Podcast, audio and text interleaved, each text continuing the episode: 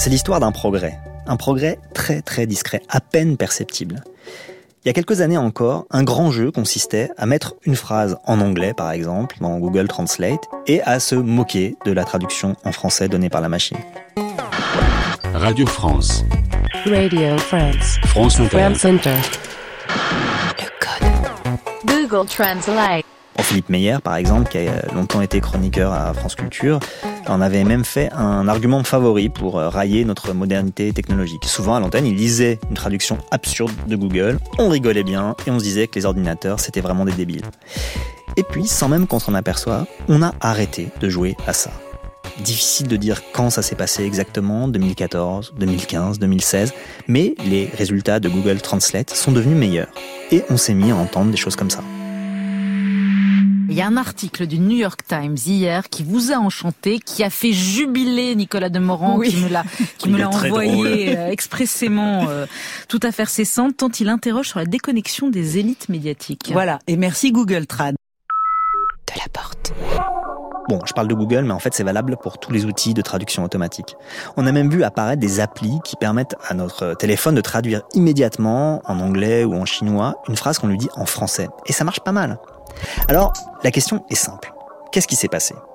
Alors, je sais que ça a à voir avec les progrès de l'intelligence artificielle et tout ça, mais pas plus. Dans le détail, je n'ai aucune idée de pourquoi, en quelques années, la traduction automatique s'est mise à fonctionner à peu près correctement. Et j'avoue que ça m'intrigue. Non seulement ça m'intrigue, mais je pressens que c'est fondamental. Parce que traduire, même des choses simples, c'est une activité incroyablement compliquée et incroyablement humaine. Je veux dire humaine au sens philosophique du terme. Traduire, c'est la mise en rapport de langues, donc de systèmes lexicaux et syntaxiques très différents. C'est la mise en rapport de représentations du monde qui peuvent être très différentes aussi. Que des machines puissent nous égaler ou presque un jour dans cette activité, eh ben ça me pose question. Le code a changé. Je suis tombé sur un livre, Babel 2.0, Où va la traduction automatique, signé par un monsieur du nom de Thierry Poibeau. Et en regardant qui il était, je me suis aperçu que c'était un cadre de sa discipline. Directeur de recherche au CNRS, directeur adjoint d'un laboratoire consacré au traitement informatique des langues, chercheur affilié au département de linguistique de Cambridge, particulièrement intéressé par les langues finno ou gréennes, ben, c'est-à-dire les langues parlées dans un arc qui va de la mer Baltique à l'Oural, etc. Et donc, Thierry Poibeau s'est retrouvé en face de moi pour m'expliquer tout ça. Sauf que, avant qu'on s'y mette vraiment, j'ai voulu savoir, juste par curiosité, comment il en était venu à s'intéresser à cette question de la traduction automatique. Parce qu'il y a des passions qui sont pas très évidentes. Ce qui m'intéressait, donc, c'est donc la formalisation des langues. Comment fonctionne une langue? Comment est-ce qu'on comprend une langue et qu'est-ce que ça veut dire comprendre? Si on arrive à le comprendre, on va pouvoir le formaliser, ce qui est pas si simple que ça. Mais c'est ça qui m'a amené à m'intéresser donc au traitement automatique des langues, puis à la traduction automatique. D'accord, donc c'est une quête intellectuelle. Comment fonctionne une langue Comment on peut formaliser le fonctionnement d'une langue Est-ce qu'on peut le modéliser pour un ordinateur Est-ce qu'on peut faire qu'un ordinateur traite automatiquement une langue Et ensuite, comment on peut faire pour qu'il traduise automatiquement Mais déjà, il y a un truc étonnant dans ce que vient de dire Thierry Poibeau. Si je comprends bien, en fait, on ne sait pas bien comment fonctionne une langue. Non, on se parle, mais on n'a aucune idée de comment c'est formalisé. D'où les recherches depuis 70 ou 80 ans sur le traitement des langues. C'est qu'on on essaie avec des règles, on essaie avec différents moyens, mais on sait toujours pas exactement comment ça fonctionne. Ben déjà, ça c'est fascinant. On sait se parler, enfin, je veux dire, les humains se parlent entre eux depuis un petit bout de temps, hein, dans plein de langues différentes, mais au fond, une langue, on ne sait toujours pas bien comment ça marche. Je me souviens de mes cours de linguistique quand j'étudiais la littérature. Moi, j'étais arrivé plein de mon petit savoir de lycéen, là, qui a bien appris la grammaire et la syntaxe, et qui sait donc ce que c'est qu'un verbe, un adverbe, un adjectif, qui sait ce que c'est qu'une phrase, etc. Et je me souviens qu'à la fac, pendant un semestre entier, le cours de linguistique était consacré à la phrase. Bon, moi je pensais qu'on allait régler la question en une séance. hein. Une phrase, c'est une suite de mots qui forment un sens, la plupart du temps, un sujet, un verbe, un complément. Eh ben non, pas du tout. Il y a des phrases sans verbe, bon, ça on le sait, mais il y a des suites de mots qui ne font pas des phrases. Et puis, on peut aussi faire des phrases avec un seul mot. Bref, plus on avançait dans le semestre, moins on savait ce que c'était qu'une phrase. Et à la fin du semestre, on en est arrivé à la conclusion que la notion de phrase était une convention grammaticale qui était utile, mais assez éloignée en fait de la manière dont on utilise vraiment la langue. Quand on parle, on ne fait pas des phrases. On dit des trucs qui éventuellement peuvent être découpées en phrases. Et ça, je l'ai ressenti tout au long de mes études de lettres. Plus j'avançais, plus je me rendais compte que la grammaire était une structure explicative a posteriori, tout à fait sujette à caution. Et ce qui est drôle, c'est que Thierry Poibeau, depuis son point de vue de chercheur qui travaille sur la modélisation informatique des langues, eh ben, il dit pas autre chose. C'est assez artificiel, ça permet d'expliquer comment euh, former une phrase en français ou dans une autre langue, mais c'est pas ça qui suffit à expliquer comment euh, générer un texte qui a du sens. Bah ouais, c'est sûr. On peut faire une phrase qui est syntaxiquement juste, mais qui n'a aucun sens. Par exemple, si je dis la vache fronce la voiture en haut de l'arbre, bon bah c'est syntaxiquement correct, mais ça ne veut absolument rien dire. À l'inverse, je peux faire une phrase qui n'est syntaxiquement pas juste, mais qui a du sens. Ça, c'est un truc qui me fascine, par exemple, dans la chanson. On trouve plein de trucs qui sont absurdes du point de vue de la syntaxe, mais qui ont du sens, qu'on comprend. Tellement si belle, je l'aime tellement si fort. Étonnamment, ça, on le comprend très bien, même si c'est tout à fait incorrect du point de vue grammatical. Bon, et comment on traduit un truc pareil hein? Comment on traduit Marc Lavoine? Mais peut-être qu'il faut aller au-delà du cas de Marc Lavoine hein, et poser la question plus généralement. Pourquoi c'est super dur de formaliser une langue et de faire de la traduction automatique des langues? Bah, D'une part, parce qu'on a euh, 50 000 mots dans une langue, et que chaque mot est ambigu. Quand on a plusieurs sens pour chaque mot, qu'on ne peut pas définir a priori, donc il faut les découvrir dans le texte. Pour déterminer le sens du mot, il faut déterminer le sens du contexte, mais le contexte est lui-même ambigu. On a un problème d'explosion combinatoire, ce qui fait que c'est difficile de euh, comprendre et donc de traduire un texte. Explosion combinatoire. Alors ça, j'aime beaucoup l'expression. En effet, le premier problème, c'est tout simplement le sens des mots. Les mots ont des sens différents selon les contextes. Alors, je soumets à Thierry Poibeau un exemple. Une phrase syntaxiquement simple. L'avocat a livré une plaidoirie au vitriol. Pourquoi cette phrase, que nous, un humain, on comprend immédiatement, eh ben en fait, elle est hyper compliquée à traduire pour une machine. L'avocat a grave livré un plaidoirie au vitriol. Avocat, donc ça c'est un cas typique de linguistique où il y a deux sens, le fruit ou l'homme de loi. Livré, en fait, dans le texte, il n'y a rien qui est livré, donc il y a des chances pour que si on veuille traduire, il ne faille pas mettre une traduction de livret, mais d'un autre euh, sens qui soit lié à avocat, qui fasse une plaidoirie ou autre chose. Et au vitriol, c'est aussi une expression figée. Il n'y a pas de vitriol dans l'affaire, mais ça veut dire euh, violente ou chose comme ça. Donc si on veut traduire, il faut arriver à déterminer le fait que livrer n'a pas le sens de livraison, que au vitriol, c'est une espèce d'adverbe qui va amplifier ce qui est dit, mais ça n'a rien à voir avec du vitriol. Et l'avocat, faut aussi déterminer le bon sens. Donc on a plein d'ambiguïtés, plein de problèmes à résoudre, et la machine est complètement aveugle. C'est-à-dire qu'elle n'a aucune connaissance sur tout ça. Donc pour nous, c'est évident, mais pour la machine, tout ça, ce sont des problèmes très compliqués. Bon, d'accord. Automatiser la traduction, ça paraît un défi presque impossible à relever. On l'a compris. Pourtant, quand on s'intéresse un peu à l'histoire de l'informatique, eh ben on constate un fait assez étonnant. Tout de suite, dès qu'on a imaginé les premiers ordinateurs, on a rêvé qu'ils traduisent automatiquement des textes. Pourquoi ça? Pourquoi ce rapport presque consubstantiel entre l'informatique et la traduction? Je pense qu'il y a plusieurs raisons. La première, qui est assez directe, c'est parce qu'on avait besoin de traduire du russe vers l'anglais ou vers l'américain en période de guerre froide, donc juste après la guerre. Donc c'est ça qui a motivé euh, des recherches immédiatement là-dessus. Et en plus, il y avait eu euh, l'héritage de la guerre, le déchiffrement des messages allemands pendant la guerre, qui fait qu'on pensait que c'était faisable de pouvoir traduire d'une langue vers une autre, comme on est traduit des messages cryptés vers l'anglais. Et alors ça, ça mérite qu'on s'y arrête deux secondes. Ce qui a fait faire un bond à l'informatique, c'est le déchiffrement de messages cryptés pendant la Deuxième Guerre mondiale. C'est la fameuse histoire là de Bletchley Park. Bletchley Park, c'est le nom du domaine où le gouvernement anglais avait réuni pendant la guerre, dans le plus grand secret, hein, plein de savants, dont le fameux Alan Turing, pour imaginer une machine qui puisse décrypter automatiquement les messages chiffrés que s'envoyaient les Allemands. Si vous dites un mot de ce que je vais vous révéler, vous serez exécuté. C'est magnifique. C'est le système de cryptage le plus génial de l'histoire. Les Allemands l'utilisent pour toute leur communication stratégique. Tout le monde pense qu'Enigma est indéchiffrable. Laissez-moi essayer, comme ça nous en serons sûrs. Je suis en train de concevoir une machine qui nous permettra de déchiffrer tous les messages codés, tous les jours. Les Alliés avaient subtilisé une machine à chiffrer allemande, Enigma, et ils ont fait travailler ensuite des savants de plein de disciplines différentes, hein, jusqu'à des spécialistes de mots croisés, pour créer une autre machine qui déchiffre automatiquement ces messages. Et cette machine, eh ben, ce sera un des premiers ordinateurs de l'histoire. C'est donc pour déchiffrer qu'on crée pendant la guerre des machines qui sont les premiers ordinateurs.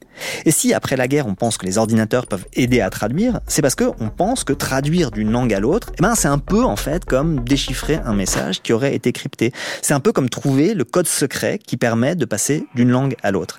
Et alors là, je comprends un truc. Si on a mis autant de temps à faire des programmes qui traduisent à peu près correctement, est-ce que c'est pas parce qu'on s'est planté en confondant la cryptographie et la traduction? Et donc là, je soumets à Thierry Poibeau mon hypothèse. Exactement. Il y a une lettre célèbre euh, du fondateur de la traduction automatique qui dit euh, quand je vois un texte en, russe, pour moi, c'est comme si c'était de l'anglais dans une langue cryptée. Et donc, euh, la traduction, pour moi, ça va être décrypter cette langue cryptée, donc il peut être du russe ou une autre langue, comme on l'a fait pendant la guerre avec les messages allemands qui étaient des messages cryptés. Et pourquoi il se trompait Quand on a une langue naturelle, donc une langue humaine, tous les mots sont ambigus et donc doit résoudre. Euh, il peut pas seulement décrypter, mais il doit avant résoudre tous ces problèmes d'ambiguïté, ah, ce qui rend le problème euh, infiniment plus complexe. Ok, donc si je comprends bien, quand on doit déchiffrer un message, ça peut être très compliqué, hein, évidemment, parce que la clé de chiffrement, elle peut être très complexe, c'est même le but, hein, mais il n'y a pas de problème de sens. Tandis que traduire une langue en une autre langue, ça, c'est une autre paire de manches. Parce que le texte de départ, c'est pas qu'il est obscur comme un message chiffré, c'est qu'il est ambigu. Et aucune clé de déchiffrement permet de lever l'ambiguïté. Il faut interpréter. Et alors là, interpréter, c'est autre chose. Je comprends mieux donc pourquoi, en imaginant la traduction comme une opération de déchiffrement, eh ben, on a fait une erreur fondamentale. Mais bon, ça n'empêche pas les chercheurs de s'y mettre et de continuer à s'y mettre avec passion. Alors imaginons, on est dans les années 50, il existe à peine quelques ordinateurs aux États-Unis et en Europe. Ils sont gigantesques, ils calculent hyper lentement et ils ont très peu de mémoire. Comment font alors les premiers scientifiques qui travaillent à la traduction automatique? Il y a beaucoup de recherches qui se font papier-crayon parce que les gens n'ont pas d'ordinateur au début. Bah, ils font quoi alors? Comment ils font? Ils imaginent comment stocker un dictionnaire sur quelque chose de taille réduite avec peu de mémoire, comment traduire une phrase en une autre, mais qui reste euh, papier et crayon. Ah c'est beau ça, ils font des programmes informatiques quasiment mais sur papier, des algorithmes sur papier. Oui, c'est ça. Et c'est encore ce que font des informaticiens aujourd'hui, théoriciens. Donc, les premières recherches sur la traduction automatique se font beaucoup sur papier dans les années 50. Alors, quels sont les premiers systèmes de traduction qui sont imaginés? On a d'un côté un dictionnaire bilingue qui va donc donner un équivalent entre le, russe et l'anglais, par exemple, et de l'autre des règles de grammaire qui vont nous dire que pour traduire telle phrase, il faut changer l'ordre des mots. A red car en anglais, ça va être une voiture rouge en français, donc l'adjectif, quand on passe de l'anglais au français, va être après le nom et pas avant le nom. Donc ça veut dire qu'il faut faire entrer dans l'ordinateur, pour le dire un peu vulgairement, non seulement tous les mots, mais toutes les règles de fonctionnement d'une langue effectivement. Mais c'est quasiment impossible. Et puis surtout avec les premiers ordinateurs qui avaient très peu de mémoire. Et en 54, il y a une démonstration qui est faite aux États-Unis avec Georgetown Université et IBM. Et donc ils font un mini système avec euh, quelques mots de vocabulaire, six règles de grammaire et l'idée de traduire quelques phrases euh, type en se disant si on arrive à traduire six phrases ou 100 phrases, après il suffit d'étendre euh, avec d'autres règles de grammaire, d'autres mots. Et ça marche, ça? Donc ça a été assez bluffant à l'époque, fait il y a eu beaucoup d'argent. Pas très longtemps après, 5-10 ans après, les gens ont vu qu'en fait ça pouvait pas être incrémental. C'est-à-dire que le, les règles étaient un peu contradictoires entre elles, les mots étaient ambigus, et donc il, fallait un peu plus que juste des dictionnaires bilingues et des règles de grammaire. Il fallait aussi des règles de désambiguisation pour essayer de voir comment est-ce qu'on peut déterminer le sens d'un mot en contexte. Le type avocat, euh, l'avocat fait une plaidoirie, il faut déterminer que c'est pas un fruit ou un légume, mais c'est l'homme de loi il faut dire si c'est dans le contexte de tel ou tel mot, si c'est sujet de tel ou tel verbe, alors ça va être tel sens. Mais c'est là où ça devient infini. Là, on se dit OK. Parce que si on prend les 50 000 mots d'une langue et qu'il faut définir a priori que si tel mot est combiné avec tel autre mot, il va avoir tel sens, mais que quand il est combiné avec tel autre mot, eh ben, il aura un sens différent, alors ouais, c'est sûr, là, c'est infini. Ok, donc, ce n'est pas en passant par un système de combinatoire qu'on peut déterminer le sens d'un mot en contexte. Mais peut-être qu'on pourrait comprendre comment notre cerveau fonctionne pour essayer de trouver un autre système que la combinatoire.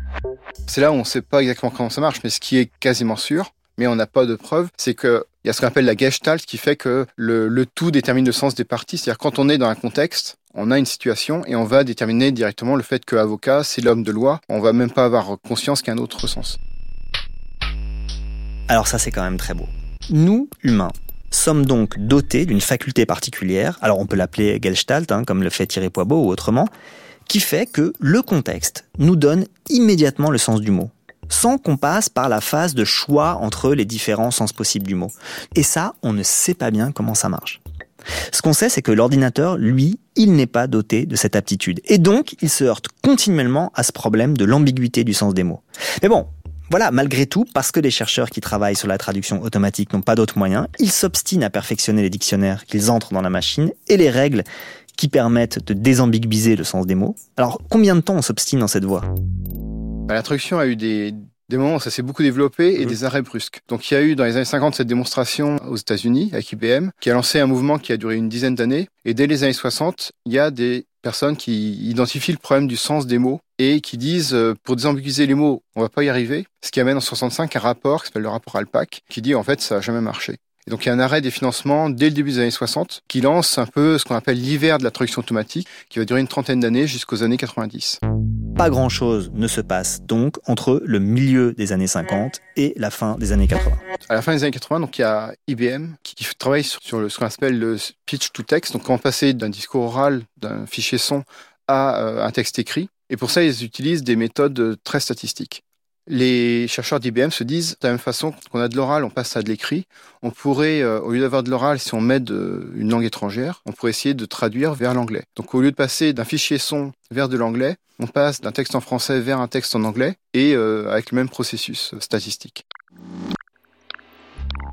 Je vois bien l'idée de la méthode statistique. En gros, on donne à l'ordinateur deux textes dans deux langues différentes, l'un étant la traduction exacte de l'autre.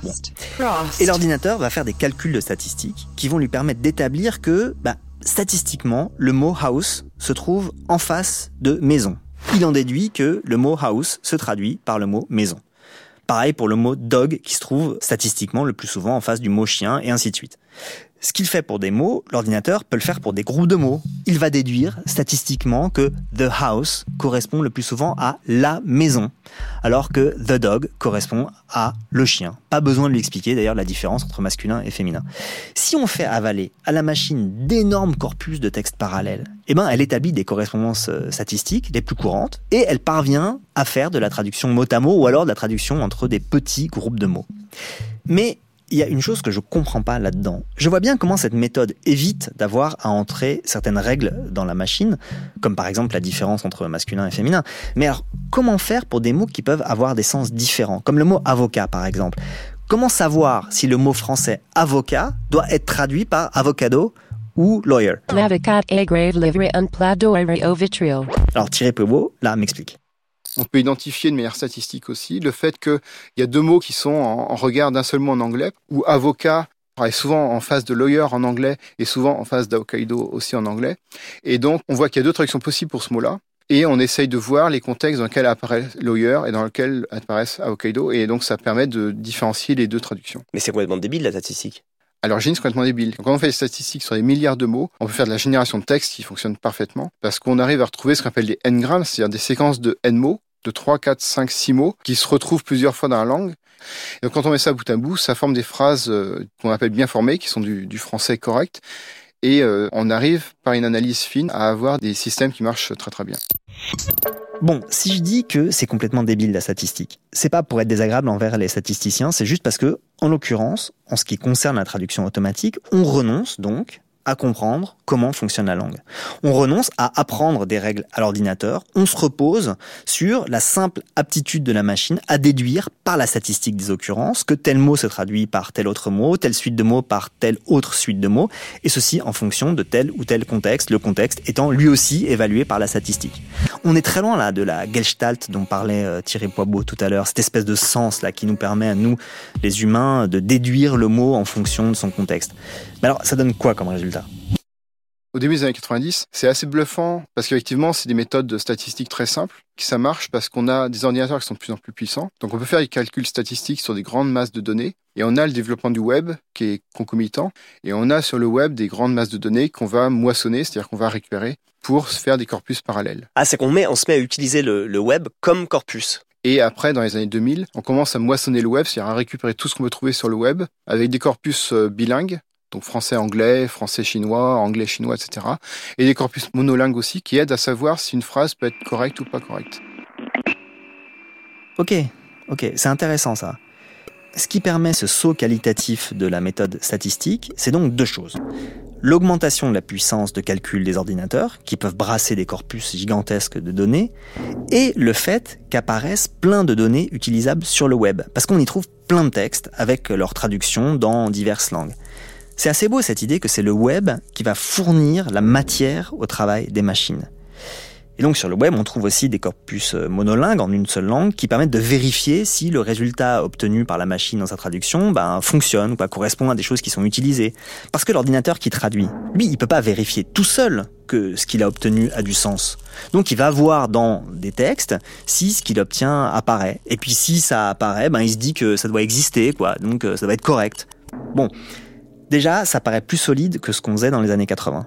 Et pourtant, si on fait l'effort de se rappeler les années 2000, on voit bien que tous les outils de traduction automatique n'étaient pas exactement les mêmes. Dans les années 2000, on utilisait Google Translate pour des mots simples ou alors des segments de phrases euh, simples. Mais quand on avait besoin de traduire par exemple une expression plus compliquée, euh, une phrase un peu plus longue, et eh ben, ce qu'on utilisait c'était plutôt des choses comme Lingui. Pourquoi pendant ces années-là, alors même que Google et Lingui utilisaient tous les deux la même méthode, hein, la méthode statistique donc, les résultats différaient autant en fait, Google travaille sur le web, récupère toutes les données qu'ils peuvent avoir, ils ont des corpus énormes. Lingui va plutôt travailler sur les corpus plus spécialisés, comme le Parlement canadien ou les, tous les documents qu'on a au niveau européen. Donc Lingui a fait des concordanciers bilingues qui sont beaucoup plus fins que ce que font euh, d'autres euh, compagnies comme Google, qui visent plutôt une exhaustivité ou au moins à couvrir 100 langues. Lingui l'a fait sur une petite dizaine de langues, avec une bonne qualité sur les corpus bilingues. Ah ouais, c'est toujours le même truc. Hein. Google veut couvrir le plus de langues possible, le plus gros corpus possible. Résultat, pendant les années 2000, on rigole des traductions de Google Translate, alors que quand on cherche une traduction plus fine, eh ben on utilise plutôt Lingui, qui couvre moins de langues, mais est plus fiable. Mais bon, c'est quand même pas la panacée, la traduction automatique des années 2000, hein, si on s'en souvient. C'est donc que la méthode statistique, même si elle a permis de franchir un palier, elle a des limites. Alors je demande à Thierry Poibeau, quelles sont ces limites théorique de la méthode statistique bah, Les limites sont assez simples. Le système essaye de voir des équivalences entre mots. Et petit à petit, pendant 30 ans, les gens travaillent là-dessus pour essayer d'aller au-delà du mot. Donc d'avoir des équivalences au niveau de 3-4 mots. Parce que si on trouve une équivalence de 3-4 mots, le mot va être désambiguisé parce qu'il sera déjà dans un contexte. Après, 3-4 mots, ça forme pas une phrase entière. Donc pour faire une phrase, on a besoin d'assembler des bouts de traduction la limite, c'est quand même qu'il faut assembler ces bouts de phrases et qu'en fait, on a à l'arrivée des phrases un peu bancales qui sont pas entièrement euh, parfaites. On a quand même cette phase très artificielle d'assemblage de bouts de phrases et qui sont même pas des groupes nominaux. C'est pas des choses qui ont un sens linguistique. Plaider de là, ou avoir de là. Ah et donc, on a des segments de phrases qui se terminent sur un article, sur un adjectif, sans qu'on ait le nom derrière obligatoirement. Ah et donc, les gens se sont dit, si on a des, des, séquences linguistiques, ce serait mieux, des groupes nominaux, des groupes verbaux. Donc, on a essayé de contraindre. D'une part, on a beaucoup moins d'occurrences, donc ça marche beaucoup moins bien statistiquement parlant. Et puis même globalement, ça marche pas mieux. On sait pas pourquoi. C'est ça qui est un peu étonnant. Il est marrant, Thierry Poibeau. Il dit, c'est un peu étonnant. Mais c'est pas un peu étonnant ce qu'il raconte, c'est complètement dingue. Je reprends ce qu'il nous dit avec mes mots. La méthode statistique, donc, identifie des groupes de mots dont elle remarque qu'ils sont équivalents entre les langues. Ok. Mais ces groupes de mots ne correspondent pas à la manière dont nous, nous découpons la langue. Parce que quand nous, humains, on découpe la langue et on traduit en fonction du sens, par exemple, on va identifier le groupe nominal, le goût de la papaye, et puis on va traduire ce groupe-là. Alors que la machine, elle, elle découpe et traduit en fonction des occurrences.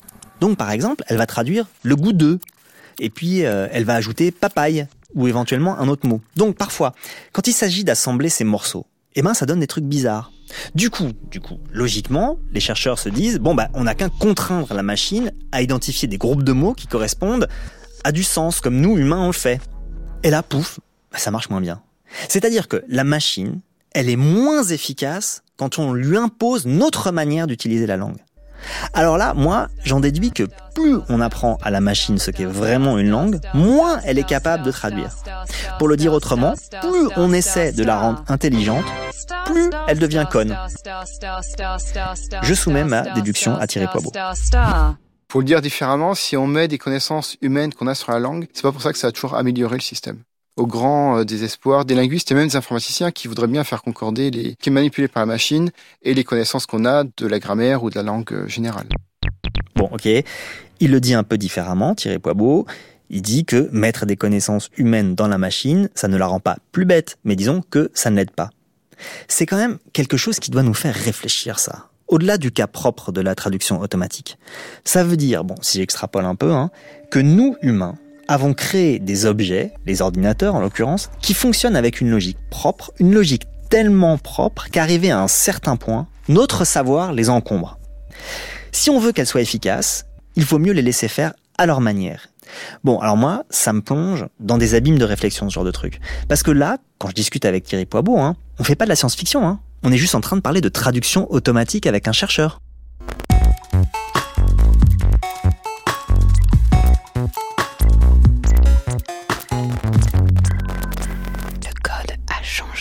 Bon, on n'en a pas fini de remonter l'histoire de la traduction automatique parce que, avec la méthode statistique que vient de décrire Thierry Poibeau, on est encore dans les années 2000, hein, début des années 2010. Or, on a bien senti que quelque chose s'était passé entre cette époque pas si lointaine et aujourd'hui. Quelque chose s'est donc passé et il va falloir comprendre quoi. Bon, en fait, on sait un peu ce qui s'est passé. Ce qui s'est passé, ce sont les progrès de ce qu'on appelle le deep learning, l'apprentissage profond grâce au réseau de neurones. Le deep learning, c'est une des branches de ce qu'on appelle l'intelligence artificielle. Les progrès, ils ont commencé dans un champ qu'on appelle la reconnaissance d'image. Avant, pour faire reconnaître une photo de chat à un ordinateur, on essayait de lui décrire dans sa langue d'ordinateur ce qu'est un chat. Et puis, à charge de la machine de voir si l'image qu'on lui présentait correspondait ou non à cette description. Bon, ça marchait un peu, mais pas toujours. En tout cas, beaucoup moins bien que pour n'importe quel humain. Parce que dès que l'angle de l'image était un peu étrange, dès que le poil était mal photographié, bah, l'ordinateur il comprenait plus rien. C'est-à-dire là où un humain de 3 ans reconnaissait immédiatement un chat, l'ordinateur il voyait rien ou alors il voyait autre chose qu'un chat. Pendant ce temps-là donc, d'autres gens travaillaient à une autre méthode, mais une méthode diamétralement opposée. Ils se sont dit que plutôt que de donner à la machine des règles pour reconnaître un chat, eh ben, il serait plus efficace que la machine arrive elle-même à avoir une idée de ce que c'est qu'un chat, qu'elle se fabrique son idée du chat.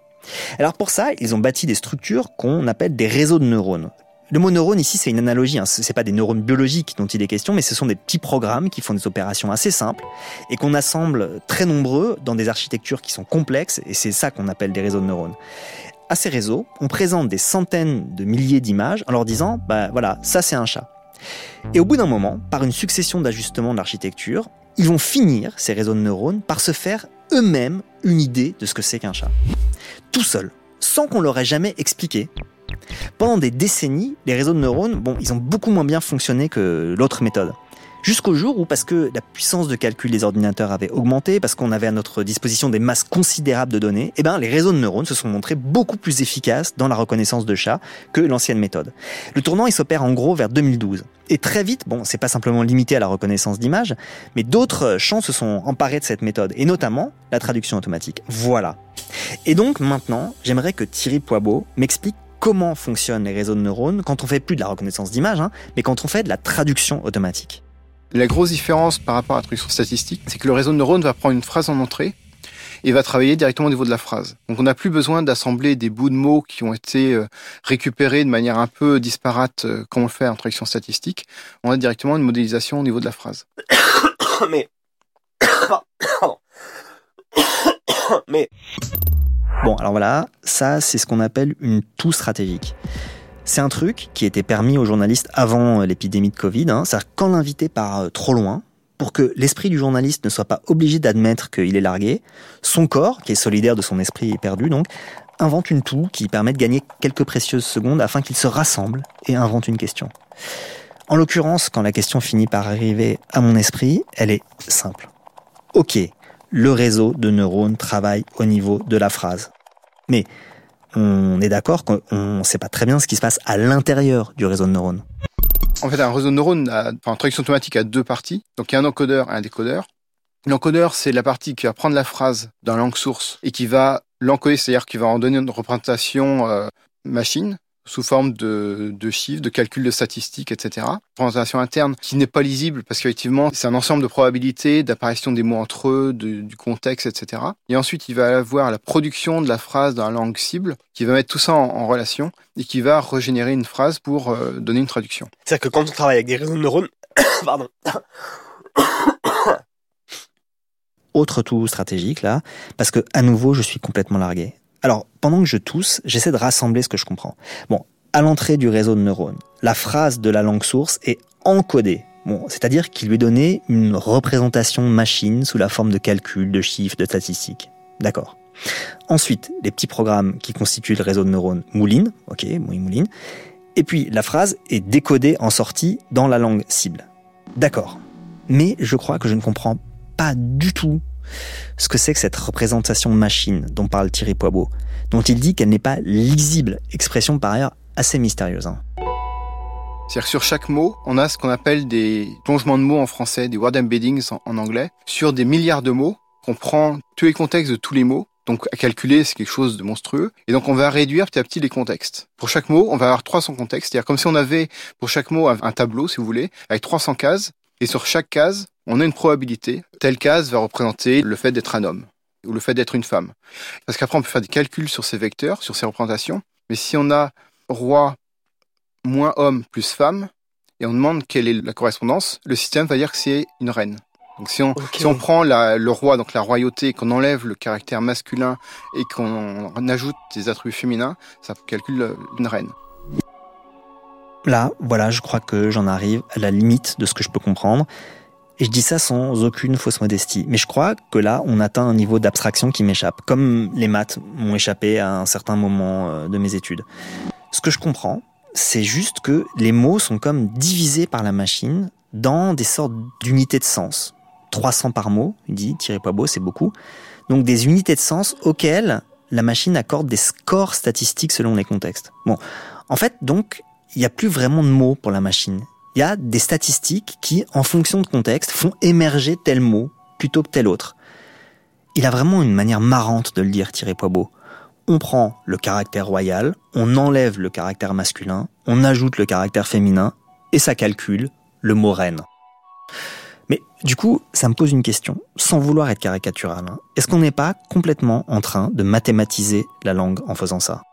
Ah, c'est pas une caricature, c'est vraiment ça. Ce qui est beau, c'est qu'en fonction des régularités, on arrive à identifier les contextes. Donc chaque contexte identifie en gros quelque chose le fait euh, d'être un roi, le fait d'être euh, masculin, féminin, euh, je sais pas, peut-être des légumes, d'être heureux, enfin je sais rien, trop rien. Et, ça, ça marche. Et ça, ça marche. On va pouvoir mettre le mot en rapport avec d'autres mots et élargir les contextes. On peut récupérer comme ça des listes de, du mot qui sont les plus proches d'un autre mot. Et quand on prend chien, on demande les mots les plus proches, on va avoir les chats, les d'autres animaux, des types de chiens, et on a une représentation. Alors, on va pas dire une représentation du monde, mais on a tous les mots sont plus ou moins proches les uns des autres. C'est-à-dire qu'entre voiture et automobile, on va avoir une proximité de 1 ou quasiment 1. Mmh. Mais entre voiture et bonheur ou voiture et manger, on va avoir quasiment 0 parce que les mots sont très éloignés. Là, il y a un torrent de questions qui me vient parce que ça nous amène, je crois, dans des contrées vraiment très étranges. Ce que nous raconte Thierry Poibeau, c'est quand même que la machine, à force d'examiner la manière dont les mots apparaissent dans des contextes, elle crée des sortes de catégories. C'est-à-dire que par le calcul, les mots qui désignent des races de chiens se retrouvent proches les uns des autres. Le mot voiture, lui, bon, va se retrouver à côté des mots qui désignent d'autres véhicules. Donc la machine, elle se crée des sortes de catégories.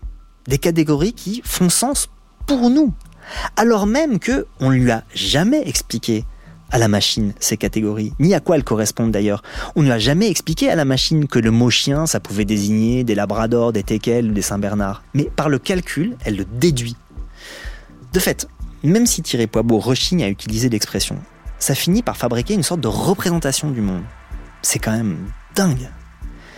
Ça pose plein de questions. Bon, je les mets de côté pour l'instant, ces questions, on y reviendra plus tard. En attendant, je me pose un problème tout bête, et je pose donc la question à Thierry Poibeau. Ça, là, le système de deep learning appliqué aux langues. On constate donc que ça permet d'obtenir de bonnes traductions.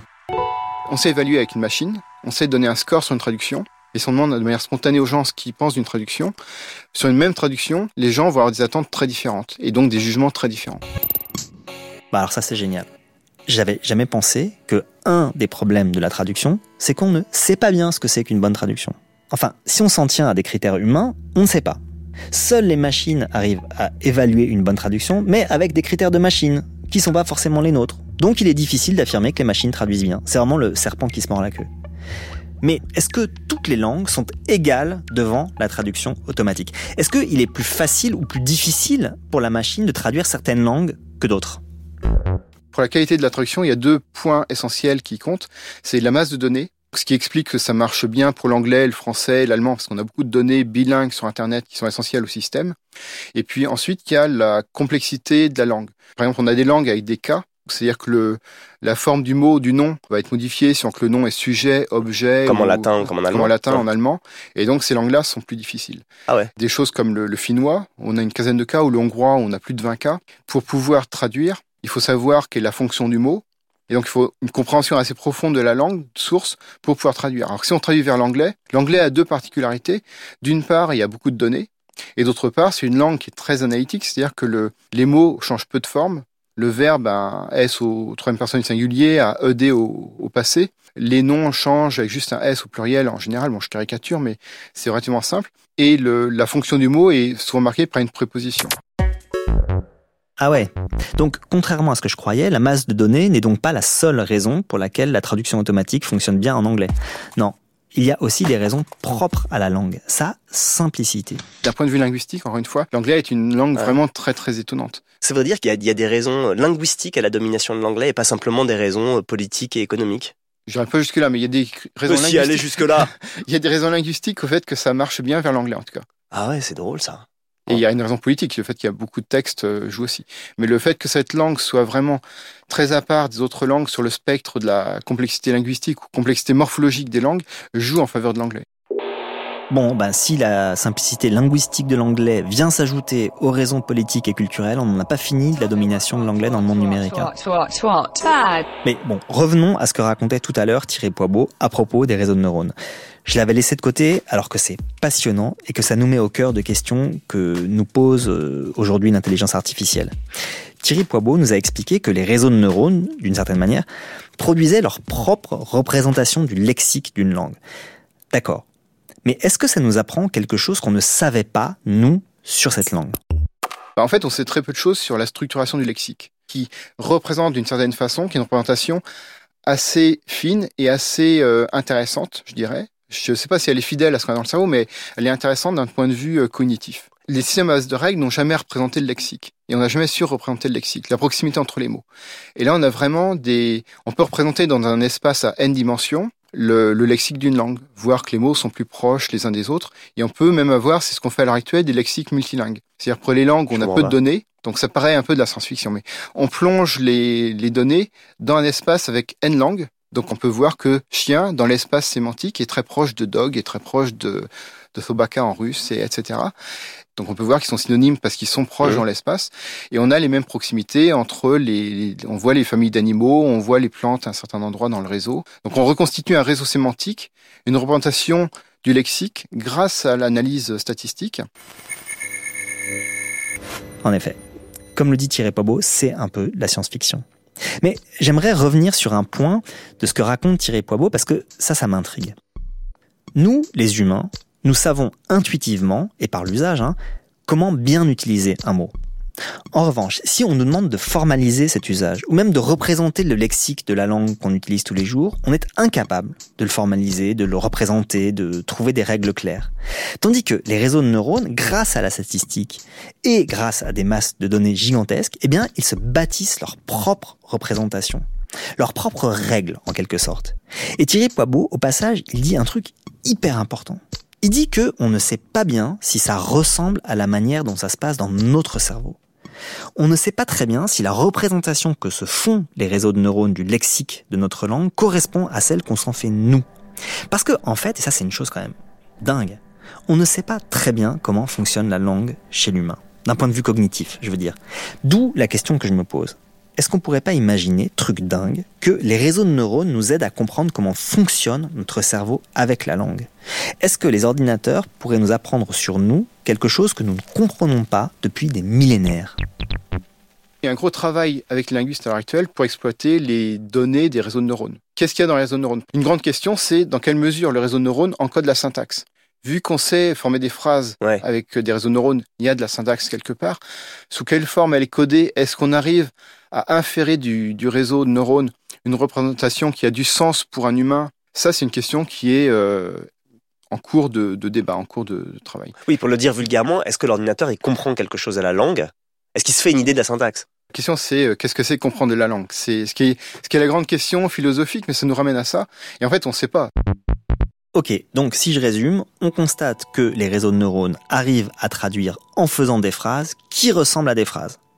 Le problème, c'est qu'on ne sait pas comment ils font pour faire des phrases qui ressemblent à des phrases.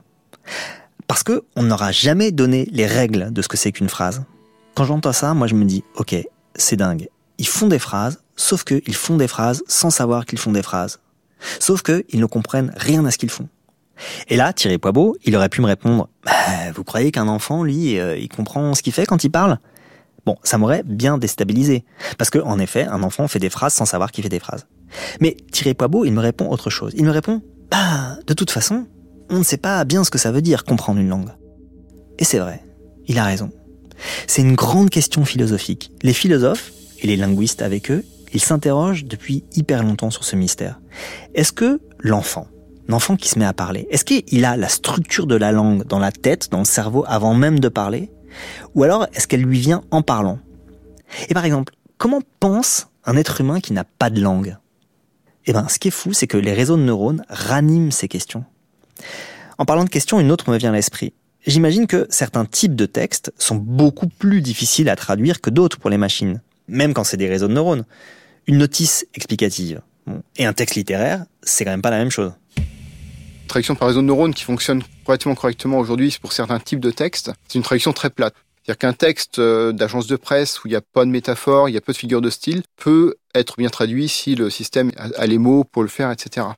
Un texte de littérature qui va employer euh, des métaphores, tout ça va être mal traduit, mais même un texte un peu travaillé peut être bien traduit, mais si c'est notre langue maternelle, on trouve souvent que c'est très plat parce que c'est une traduction très littérale. Et parce que le corpus ne met pas à disposition suffisamment d'usages originaux de la langue?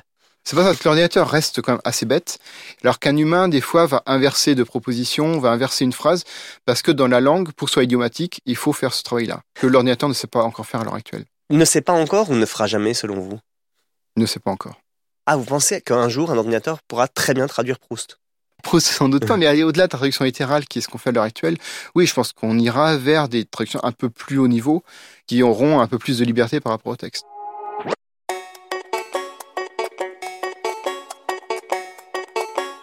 Là, j'ai fait un test. J'ai pris la dernière phrase de Au cœur des ténèbres, le grand roman de Joseph Conrad, dans sa langue originale, l'anglais. Et j'ai comparé deux traductions. Celle d'un traducteur humain, Jean de Berg en l'occurrence, et celle de Google Translate. Voilà le résultat.